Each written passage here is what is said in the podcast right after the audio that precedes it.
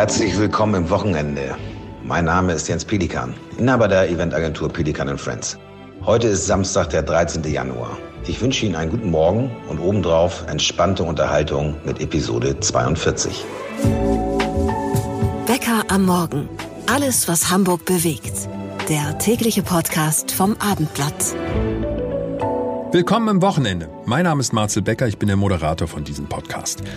Wir freuen uns natürlich sehr, dass Sie sich auch am Wochenende für uns entscheiden. Das ist keine Selbstverständlichkeit. Vielleicht haben Sie auch einen Hauch mehr Zeit als unter der Woche. Alles hoffentlich nicht ganz so hektisch und nervig bei Ihnen. Dann sind Sie hier genau richtig. Wir wollen Sie, liebe Podcast-Freunde, auch am Wochenende sowohl gut unterhalten als auch gut informieren. Sie entscheiden am Ende, ob uns das gelungen ist. Wir, das sind in diesem Fall und in dieser vergangenen Woche meine Kollegen Axel Leonard und Heike Becker. Nee, keine Verwandtschaft zu mir beim Namen Becker. Axel und Heike, die beide hinter den Kulissen ordentlich dazu beigetragen haben, dass wir Ihnen diesen Podcast überhaupt präsentieren können. Euch beiden dafür ein dickes Dankeschön. So, das sind unsere Themen. Wir checken mal, was denn nun erlaubt ist. Radarwarn, Apps und ähnliche Geräte. Da gibt es seit Anfang des Jahres eine Gesetzesänderung. Dumm nur, dass ausgerechnet ein Blitzerwarngerät als Geschenk zu Weihnachten in Hamburg der ganz große Renner war. Dazu haben wir einen Batzen an interessanten Infos. Außerdem starten wir ein Experiment und zwar mit unserem stellvertretenden Chefredakteur Matthias Iden. Der arme Kerl. er bekommt ein Thema für eine Analyse vorgesetzt, aber er kennt es vorher nicht, dieses Thema. Mal sehen, wie er sich schlägt. Und dann noch etwas sehr Komplexes, aber ich glaube, da müssen wir mal ran. Bitcoins und Krypto. Diese Form der Geldanlage ist ja aktuell sehr präsent. Nur, so richtig Bescheid wissen die wenigsten. Wir haben einen der Börsenexperten Deutschlands gleich dabei. Und er ist auch noch Hamburger. Das passt also. Wir starten jetzt.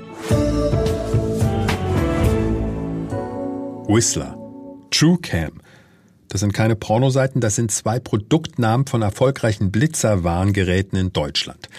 Der aktuell aber am meisten gehypte mobile Blitzerwarner ist der kleine handliche, fast nur knopfgroße Ono. Eine Minimaschine, die während der Fahrt durch akustische Signale den Fahrer vor dem nächsten Blitzer warnt. Egal ob ein fest installierter oder ein mobiler Blitzer. Doof ist nur, Blitzerwarngeräte sind eigentlich gar nicht erlaubt. Warum sind diese Geräte eigentlich verboten? Macht das Sinn?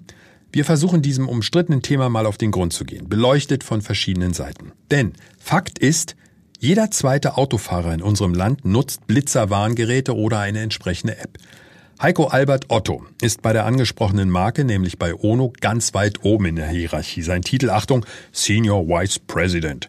Nur mal so, Ono hat aktuell 2,2 Millionen Nutzer, allein in Deutschland. Guten Morgen, Heiko. Frage an dich. Was darf ich als Autofahrer mit einem Blitzerwarngerät oder mit einer Warn-App machen? Ja, es ist eigentlich ganz einfach zu beantworten, weil gerade die Geräte jetzt auch wieder ohne Co-Driver mehrere Funktionen anbieten. Also es sind kein reiner Blitzerwarner, sondern ja auch ein Gefahrenwarner beispielsweise.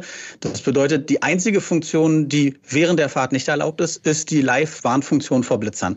Also das bedeutet, die Funktion während der Fahrt muss rechtlich gesehen deaktiviert sein und alle anderen Funktionen dürfen weiterhin genutzt werden, auch während der Fahrt.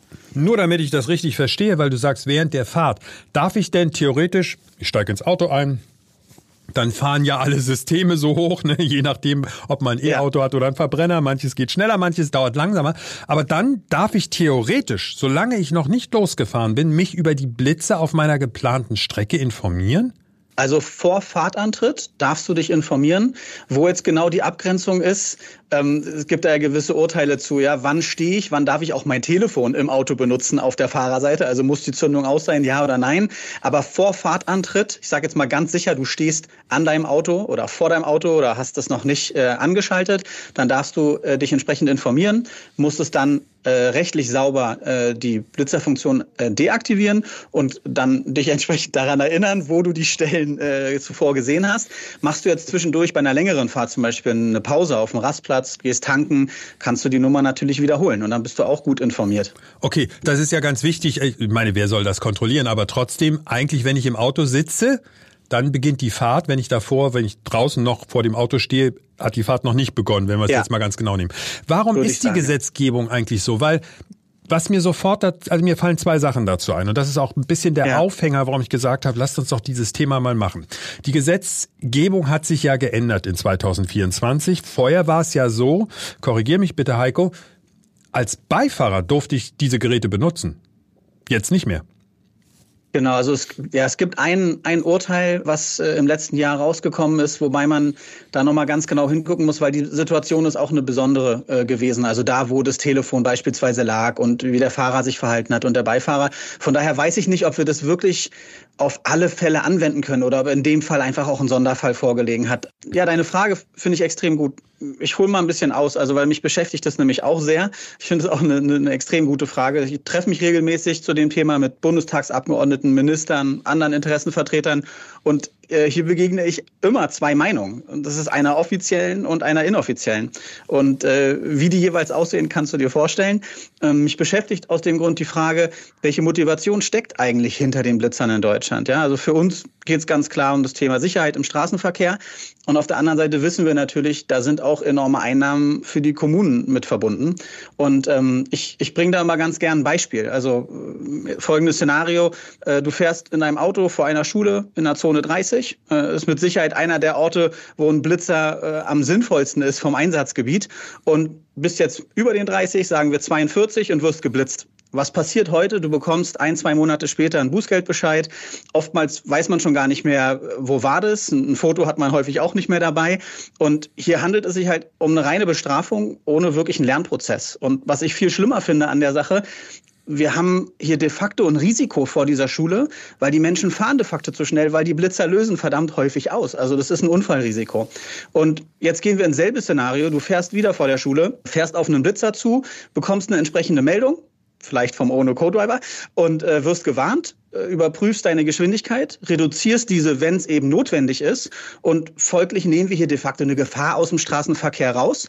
Aber was viel schöner ist, du bremst eben auch noch alle anderen hinter dir mit aus. Also das bedeutet, wir haben eine äh, Verlangsamung in dem Bereich erzielt. Und ähm, ja, von daher steht für mich hier die Frage im Raum, wollen wir Einnahmen erzielen oder geht es darum, die Straßen so sicher zu machen, wie unser technologischer Standard es heute auch einfach hergibt? Ja? Und ähm, abschließend in dem Betrachtungsrahmen finde ich schwierig, auf der einen Seite haben wir Einnahmen über Bußgelder, auf der anderen Seite ähm, kann man Unfälle vermeiden. Also das heißt, wir reden hier von möglichen Schicksalsschlägen, Sachschäden, aber auch Behandlungskosten. Also abgesehen von dem moralischen Aspekt wäre es einfach auch mal wirklich gut zu wissen, wie ist denn hier die Gesamtabrechnung? Ja, also weil die Einnahmen von den Blitzern ist halt eben nicht das Ende vom Lied dieses Momentum, was du eben beschrieben hast, wenn du mit Bundestagsabgeordneten zum Beispiel sprichst oder anderen Experten, dass es eine offizielle und eine inoffizielle Aussage gibt. Das kann mhm. ich nur bestätigen.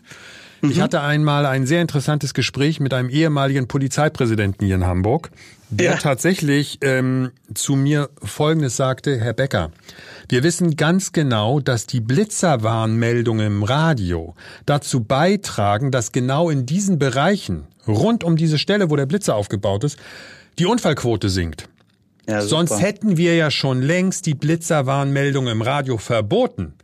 Okay. Und da habe ich gesagt, ja, können wir das mal on air bringen?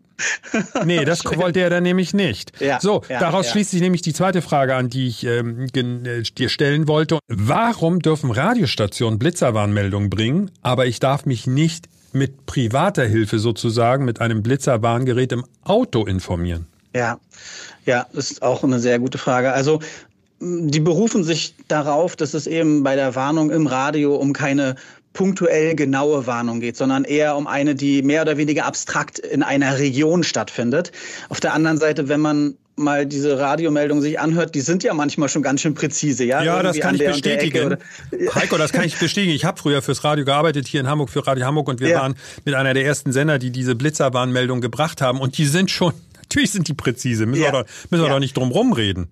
Genau, also ich glaube auch, dass man bestimmt sagen kann, auf 50 oder 100 Meter lässt sich das dann runterlokalisieren. Und klar, wir sind vielleicht noch ein bisschen präziser über die Smartphones und die GPS-Technologie, aber also an 100 Metern scheitert das Thema nicht. Und es geht ja auch weiter. Ich, letztendlich äh, das Gerät, welches wir uns hier bedienen. Ja, ich meine, am Ende ist es ein Telefon. Äh, da passiert die Hauptmagie im Ganzen.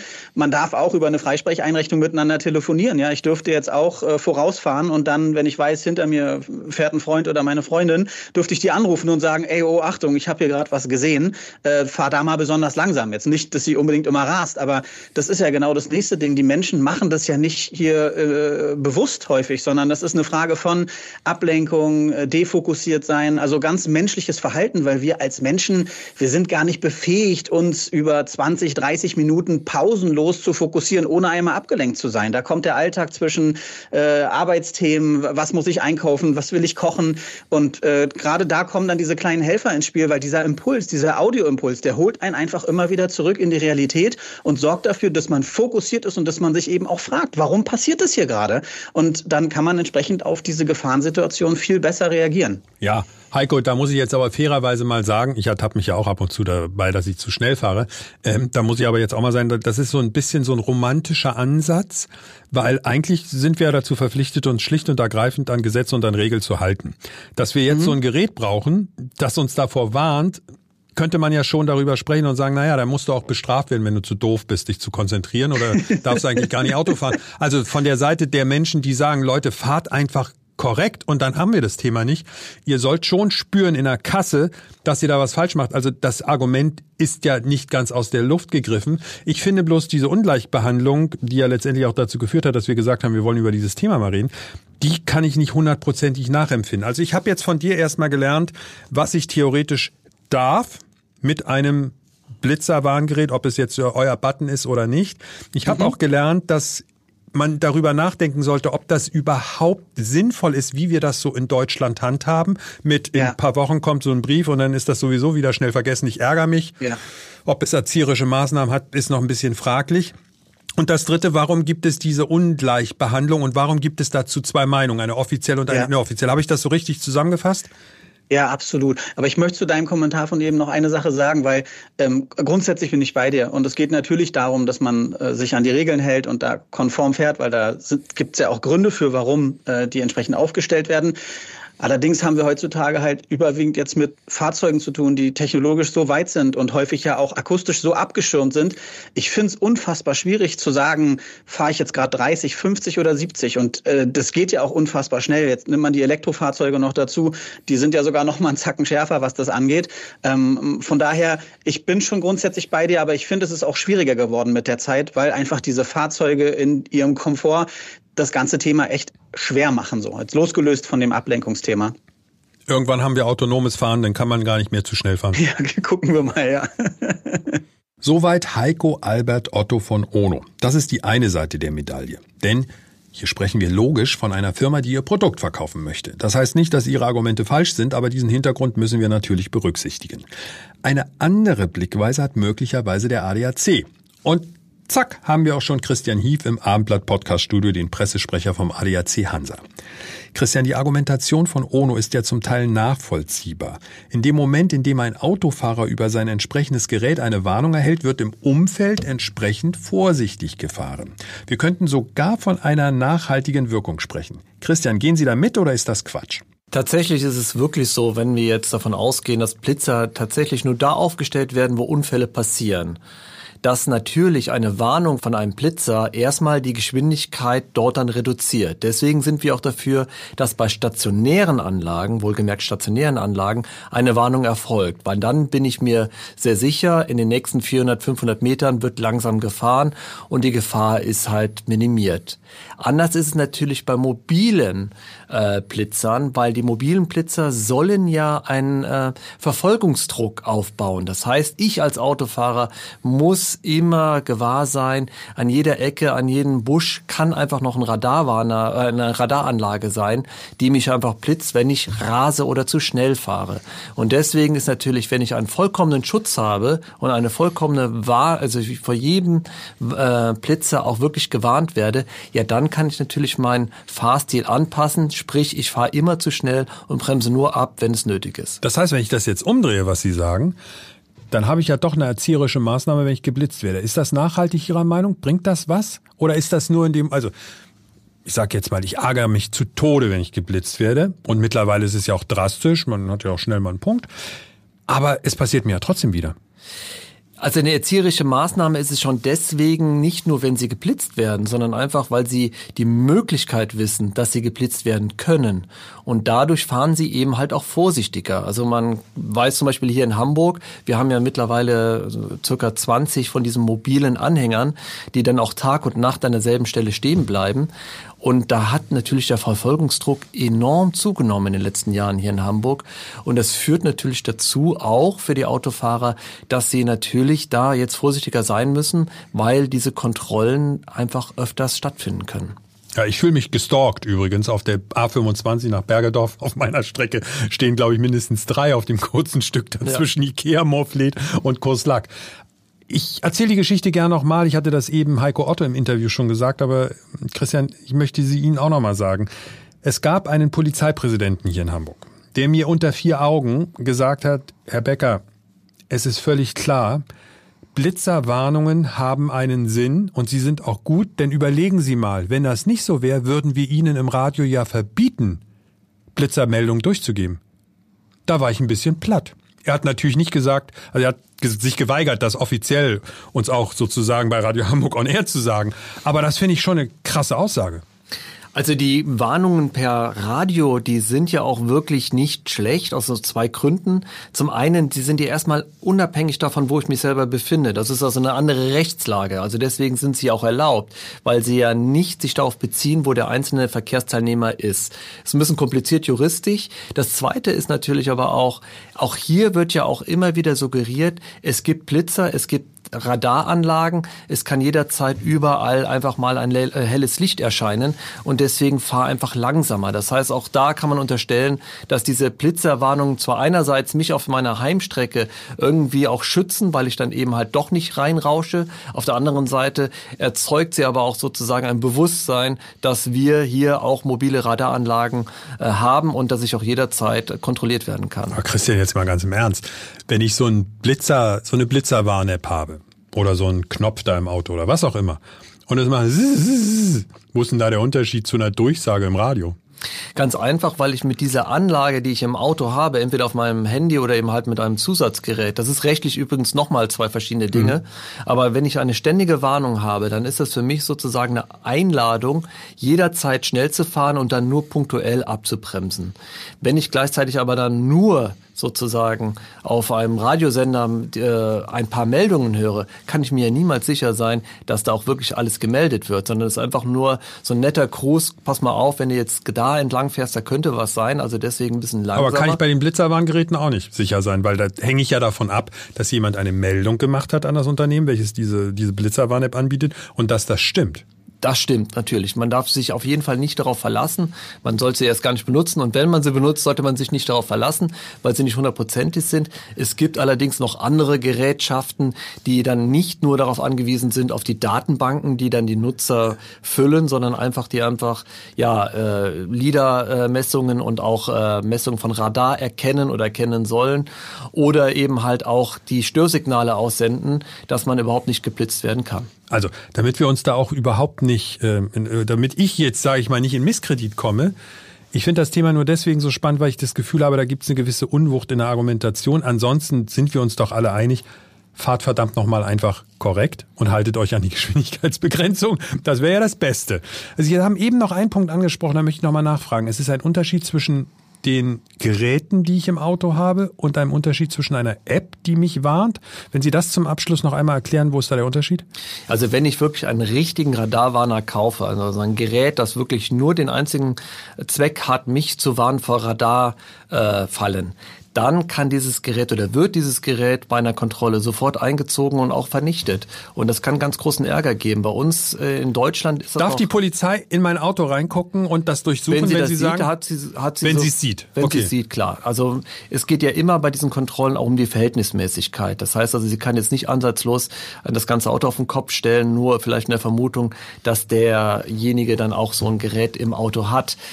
Bei einem Handy ist es was anderes. Das Handy hat ja nicht den vorrangigen Zweck, zumindest bei den meisten von uns, uns vor Radaranlagen zu warnen, sondern der vorrangige Zweck ist eben halt doch telefonieren, chatten oder im Internet surfen. Und deswegen hat das nun sozusagen eine Zusatzfunktion. Und da kann die Polizei nicht so einfach sagen, pass mal auf, da ist eine Radarwarner-App, ich nehme jetzt dein Handy weg und übrigens, das siehst du auch nie mehr wieder. Da ist die Verhältnismäßigkeit da nicht mehr gewahrt und deswegen ist das nochmal eine andere Geschichte, als wenn ich tatsächlich mir im Internet ein Zusatzgerät bestelle. Danke Christian Hie vom ADAC Hansa. Blitzerwarngeräte. Nochmal der Hinweis. 50 Prozent der Autofahrer nutzen die Dinger eh, ob erlaubt oder nicht. Wer fehlt jetzt noch bei dieser Diskussion? Richtig, was sagt eigentlich die Hamburger Polizei dazu? Haben wir am Montag im Angebot. Der Leiter der Verkehrsdirektion Uwe Wolter steht uns dann Rede und Antwort. Und natürlich muss er sich auch die Frage anhören, geht es in Wirklichkeit dem Staat nicht nur darum, Geld einzunehmen? Seine Antwort am Montag ab 6 Uhr bei Bäcker am Morgen. Wir starten heute mit einem Experiment. Und als Versuchskaninchen hält unser stellvertretender Chefredakteur Matthias Iken her.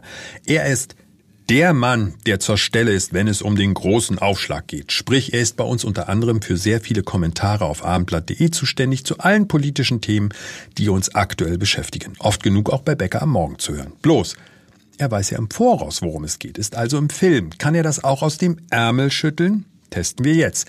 Wenn das heute funktioniert, dann machen wir das in Zukunft jeden Samstag. Matthias, willkommen. Du hier in Persona im Podcaststudio. Es gibt drei Themen, die ich ausgesucht habe. Dazu gibt es entsprechend drei verschlossene Umschläge. Das heißt, du siehst nicht, was jetzt kommt. Du kannst es höchstens nach dieser Woche ahnen. Aber trotzdem, du musst hoffentlich etwas Fundiertes beitragen. Welchen Umschlag wählst du? Eins, zwei oder drei? Da wir in Liga 2 auf Platz 2 stehen, wird es sich nicht wundern, die 2. Okay, dann gucken wir einfach mal in eins, was es gewesen wäre. Ja? Die Umschläge sind tatsächlich verschlossen. Sag mal einfach was, wenn ich was sagen will. Ja. Bahn GDL-Streik wäre die Eins gewesen. Ah, da hätte ich ein bisschen auf Herrn Wieselski herumhacken können, aber das mache ich natürlich nicht als Journalist. Und in Umschlag Nummer drei steht, Kim Kardashian kommt zur OMR. Oh, da bin ich froh. Da hätte ich nicht viel zu sagen können. Also Kim Kardashian ist nicht so meine Kragenweite. Jetzt, jetzt kannst du aber ungefähr ahnen, was wahrscheinlich in Umschlag 2 drin ist. Ja. Der Bauernaufstand? Tatsächlich, der Bauernaufstand. Da sind wir ja schon mitten ich im bin Thema. Schon einen Schritt weiter, wie es, du siehst. Ja, allerdings, es ist tatsächlich ein Aufstand, Matthias. Also nur weil sie jetzt irgendwo beim, Nein, beim, beim Bauernaufstand ist es noch nicht. Das ist natürlich historisch quasi besetzt, aber ich wundere mich auch inzwischen. Ähm, wir haben ja schon zusammengesessen Anfang der Woche und da habe ich ja durchaus auch ein paar, sage ich mal, Sympathien, zumindest Verständnis für die Wut der Bauern hier auch ähm, ins Mikrofon gesprochen. Ich glaube inzwischen aber, und das ist ja das Schöne, dass wir einfach jetzt auch ein paar Tage weiter sind, dass die Landwirte aufpassen müssen, dass sie die Sympathien, die sie ja haben in der Bevölkerung. Ja, die Mehrheit sagt ja, okay mit euren Protesten. Die Mehrheit der Bevölkerung sagt, okay mit den Protesten. Das Presseecho sieht ein bisschen anders aus. Ja, gut, wir Journalisten sind ja sowieso immer so eine spezielle Kategorie. Weißt du, bei dem Thema kommt eine Sache so ein bisschen hoch, die mich beschäftigt. Ich finde es mittlerweile ganz schwierig, sich für eine Sache zu engagieren. Angenommen, wir beide überlegen uns jetzt, wir setzen uns ein für Rotkehlchen. Ja, ist jetzt wirklich aus der Luft gegriffen im wahrsten Sinne des Wortes. Und dann schließt sich unserer Bewegung, die immer mehr Zuspruch findet, irgendeine Pappnase an, die ein Schild hochhält, wo wir sagen, nee, dich wollen wir jetzt nicht dabei haben. Und dann kommt schon die ganze Bewegung in Misskredit. Und das finde ich jetzt auch bei den Bauern so schwer, weil ich würde doch mal sagen, die Mehrheit der Bauern sind doch keine rechten, radikalen Spinner. Nein, auf keinen Fall. Wobei, Aber du man weißt, muss was ich sagen, meine, es oder? gab schon einige Demos im Osten, da habe ich schon gedacht, puh, da hätte ich mir jetzt gewünscht, wenn ich Bauernvertreter wäre, dass da einige doch deutlich weniger laut schreien. Also da gab es nicht nur ein paar, die diese Proteste gekapert haben, da gab es schon, die sind mitgeschwommen, also wie Fische im Wasser. Und das ist natürlich ein Problem. Aber du weißt, worauf ich hinaus will. Es Ich ist doch weiß, kaum worauf noch zu steuern und Da kann heutzutage. ich dir, ich habe ja, ich weiß nicht, wie viele Demos du in deinem Leben so besucht hast. Ich ja, war fünf ja, würde ich sagen. Ja, ich eher 50.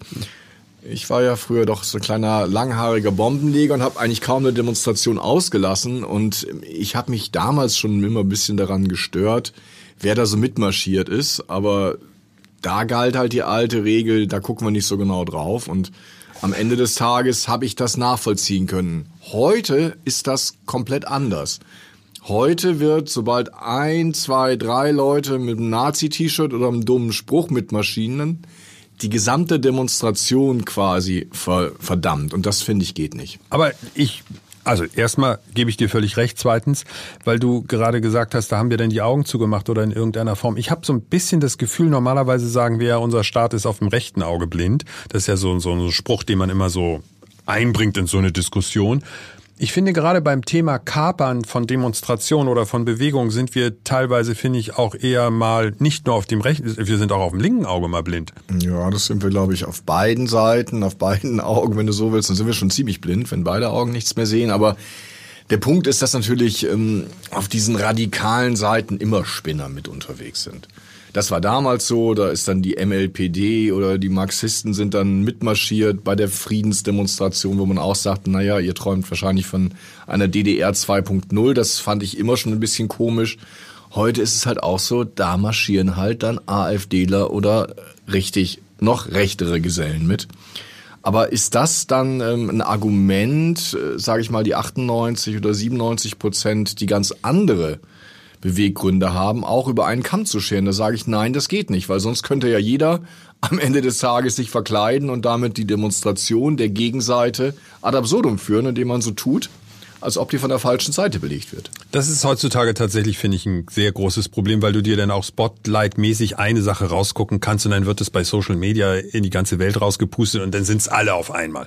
So, aber ich möchte trotzdem noch mal auf den äh, Anfang unseres Gesprächs zurück kommen. Nicht auf den Moment der Erleichterung, dass es nicht Kim Kardashian geworden ist, sondern du hast so ein bisschen daher gesagt, ich habe dich ja auch gesehen, du mit einem Lächeln das Wort Bauernaufstand benutzt. Wie wird denn diese Geschichte deiner Meinung nach ausgehen? Du hast ja selber deine, deine Einschätzung so einen Hauch korrigiert, eben hast gesagt, ah Jungs, ihr müsst jetzt aber auch ein bisschen aufpassen, aber politisch ist das doch mittlerweile, also ich meine, kaum noch zu steuern. Du hast die, den, den, den Streik der GDL, du hast die Bauern, die und alle sind massiv unterwegs. Also es ist ja nicht so, dass sie sich nur noch in Talkshows streiten, sondern es, das ganze Land ist ja in Bewegung.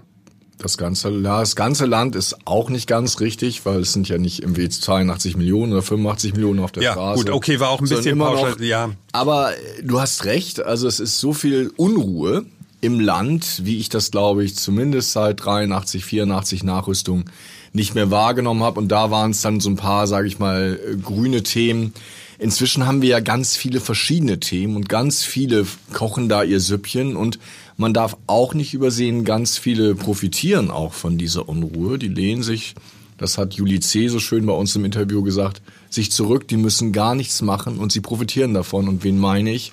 Die Rechten. Okay, das ist oft das Schlusswort, auf das wir beide hier gerade bei unseren Diskussionen kommen. Am Ende irgendwie profitieren immer die Rechten oder zumindest die AfD ja, im keine, Moment. Keine schöne Schlusswort. Nee, nee, aber, aber das ist ähm, was, was wir im Blick behalten müssen. Ja. wir sehen einfach, dass diese Kurve echt in die falsche Richtung geht. Die geht immer weiter nach Norden. Ich hatte früher gedacht, irgendwann bei 15, 18 Prozent ist Schluss. Im Osten sind die jetzt bei 37. Wohin soll das noch führen? Ja, das wird auf jeden Fall ein spannendes 2024. Über das Thema äh, Wahlen im, in den neuen Bundesländern haben wir auch des Öfteren schon gesprochen.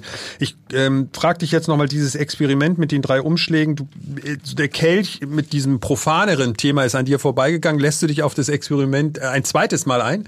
Ja, ich, solange ich das Glück habe, das Losglück, mache ich weiter. Matthias Iken muss auf das Losglück hoffen. Schöne Vorstellung. Ich freue mich jetzt schon darauf, für ihn für kommenden Samstag die drei Umschläge mit der Themenauswahl vorzubereiten. Danke, Matthias, dass du diesen Spaß mitmachst. Alle überlegen heutzutage, wie kann ich mein Geld sinnvoll anlegen, wenn ich denn ein bisschen was übrig habe. Sparbuch, Aktien oder ganz groß in Mode ETFs. Und dann gibt es auch noch Bitcoins und Krypto. Hm, und spätestens jetzt wird es unübersichtlich oder vielleicht sogar unseriös. Diese Woche gab es in den USA genau bei diesem Thema eine große Veränderung. Die USA geben grünes Licht für die begehrten Bitcoin-ETFs, so die Schlagzeile auf allen Kanälen. Hilfe, was bedeutet das? Und vor allem fragen wir uns hier in Hamburg, ist das eine Chance für Geldanleger in unserer Stadt oder ist das noch weit weg? Einer, der sich den ganzen Tag aus Berufsgründen mit Geld beschäftigt, schön, ist Markus Witt, Vorstandssprecher von der Hamburger Privatbank Donner und Reuschel und außerdem der norddeutsche Börsenpräsident. Markus, Bitcoin-ETFs. Muss ich mir Gedanken machen? Kommt da was auf den normalen Anleger, auf den kleinen Sparer zu? Auf jeden Fall Gedanken machen ist immer wichtig, weil wir werden, on long run, werden wir ähm, Veränderungen bekommen, dass das Vertragswesen generell in der Gesellschaft wird digital. Und dazu braucht man Technik. Und diese Technik ist die Blockchain zum Beispiel, ja, wo Vertragsregelungen digitalisiert werden und auch eine gewisse Transparenz bekommen. Und der Bitcoin als Beispiel, es ist ja nur eine von vielen großen Assets, die äh, hier im Markt gerade beobachtet wurde und wo es jetzt auch aktuell drum ging. Dieser Bitcoin nutzt diese Technologie einer komplett digitalen Abbildung der gesamten Vertragsverhältnisse. Und das Thema wird uns alle betreffen weil die, auch die Wertpapiere, die wir alle kennen, Aktien oder festverzinsliche Wertpapiere oder Verträge zu Windkrafträdern oder anderen Assets, das wird alles tokenisiert, nennen wir das in der Fachsprache. Das wird alles in digitaler Form hinterlegt und die Rechtsansprüche werden darauf sich beziehen können. Und das wird auf jeden Fall elementar sein. Ist das denn jetzt eine gute Entwicklung für einen Kleinanleger, sage ich mal, oder ist es etwas, äh, was das Ganze noch komplizierter macht? Gut, die Welt ist eben massiv kompliziert und wir haben ja gesehen, ähm, der Anleger tut sich schwer, was ist ein ETF und was ist ein normaler Fonds. Ähm, die Fragen sind ja häufig für viele ähm, eine eigene Materie, die sich nicht erschließt. Man wird sich aber mit dem Thema beschäftigen. Wir werden ja in, im Rest unseres Lebens in der Zukunft in einer viel, viel digitaleren Welt leben. Das fängt ja schon an mit den Ausweispapieren, all das, was passiert. Wie wir zu Hause Post bekommen, all das, was wir tun, wie wir kaufen, wird sich verändern. Das Thema spielt auf jeden Fall eine ganz große, massive Rolle. Und jetzt kommt noch was dazu. Die Initiatoren den wirklichen Initiator vom Bitcoin, da gibt es zwar einen Namen, aber wer das ganz genau ist, das weiß nicht wirklich ein Mensch, außer dem Betroffenen wahrscheinlich selber.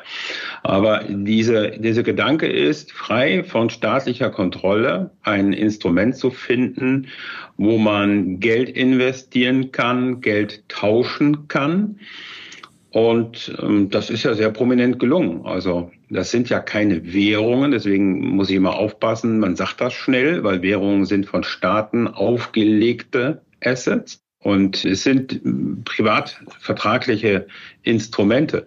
Und das ist auch ein Demokratiefaktor gewesen, dass man in Ländern, wo eben sehr hohe Kontrolle zum Beispiel ist, dass man die Chance hat, zu investieren und das Geld zu bewegen, ohne dass es staatlich reguliert wird. Also der eine sagt ein, ein Tor zu mehr Demokratie und der andere sagt, das ist die Möglichkeit, ähm, Geldwäsche zu betreiben. Ja, und in diesem Spannungsfeld bewirkt, bewegt sich dieses Thema. So, und jetzt kam natürlich die große, große Frage, wie stellen sich die Notenbanken und die Staaten dazu? Es gibt eben totalitäre Staaten, die ähm, das verboten haben, in solche Kryptoassets zu investieren. Und äh, es gibt natürlich andere, die da liberaler drüber denken. Die Notenbanken selber denken über digitale Assets, also quasi den Euro zum Beispiel digital. Äh, Burkhard Balz von der Deutschen Bundesbank, der Vorstand, betreibt gerade hier in Deutschland mit der EZB zusammen so ein Projekt. Dieses Thema spielt natürlich eine große Rolle. Deswegen sind die Notenbanken da sehr sensibel und deswegen ist auch die Politik sehr sensibel. Denn wer gefühlt der Herausgeber des Geldes ist und unter die Kontrollinstanz, dem fällt natürlich auch eine gewisse Macht zu. Wenn Sie jetzt einen, ich weiß gar nicht, ob Sie das in Ihrer Position machen wollen, aber einen Rat geben wollen, ähm, das, was, was wir immer so alle über, über Bitcoins und über Krypto lesen, das ist ja hin und her gerissen. Ist das jetzt seriös? Ist das gefährlich? Ist das zu spekulativ? Sollten wir uns damit beschäftigen und sagen, naja, so ein Teil von dem Geld, was man übrig hat, sollte man da schon mal anlegen, um Erfahrung zu sammeln oder sagen Sie Finger weg? Schwierige Frage, äh, weil äh, gerade ich auch für, für unser Haus, ähm, wir machen ja Maßanzüge, man muss sehr genau beim Einzelnen anfangen. Ähm, aber ich sage, und jetzt haben wir ja häufig auch die Situation, dass die Kinder und Kinder, Kindeskinder, Enkelkinder, alle sind äh, mittlerweile wach geworden, interessieren sich dafür, machen vielleicht auch Dinge, die die Eltern, Großeltern gar nicht wissen. Das Thema geht nicht weg.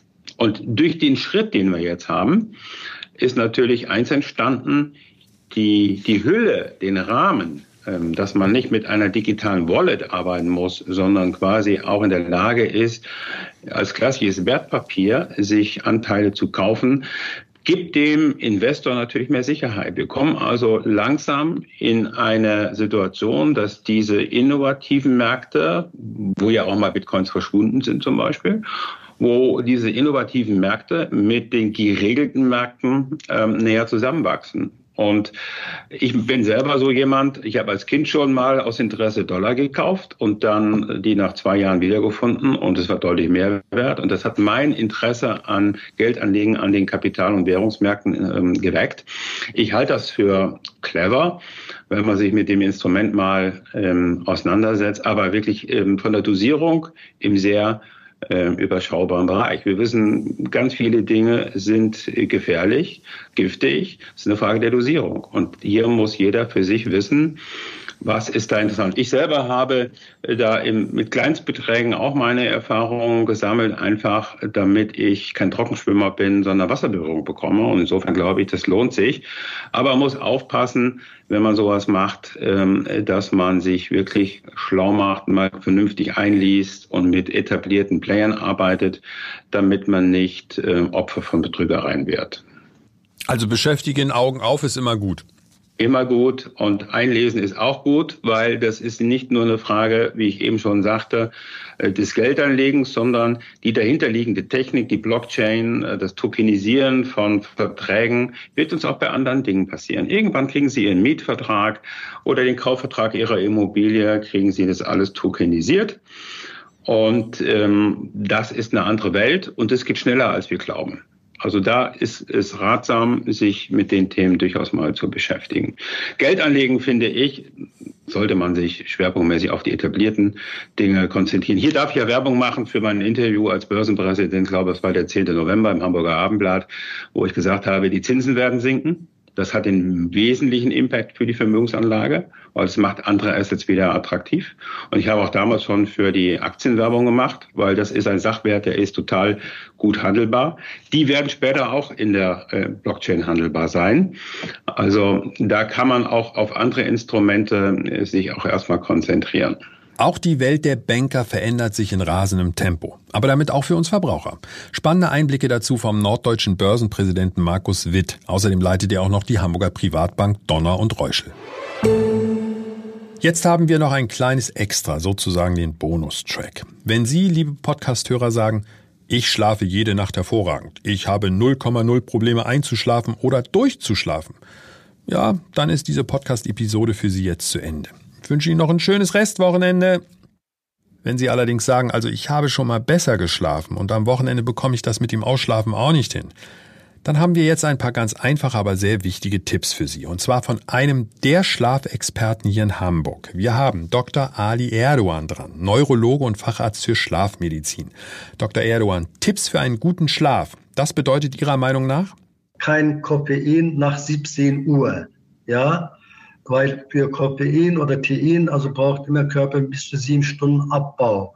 Ja, dann äh, Bewegung vor dem Schlaf eigentlich fördert den Schlaf. Ja, also nicht, natürlich jetzt nicht keine Anstrengung, keine Leistungssport, aber frischer Luft schnappen, solche Sachen. Dann äh, Lüften des Schlafzimmers.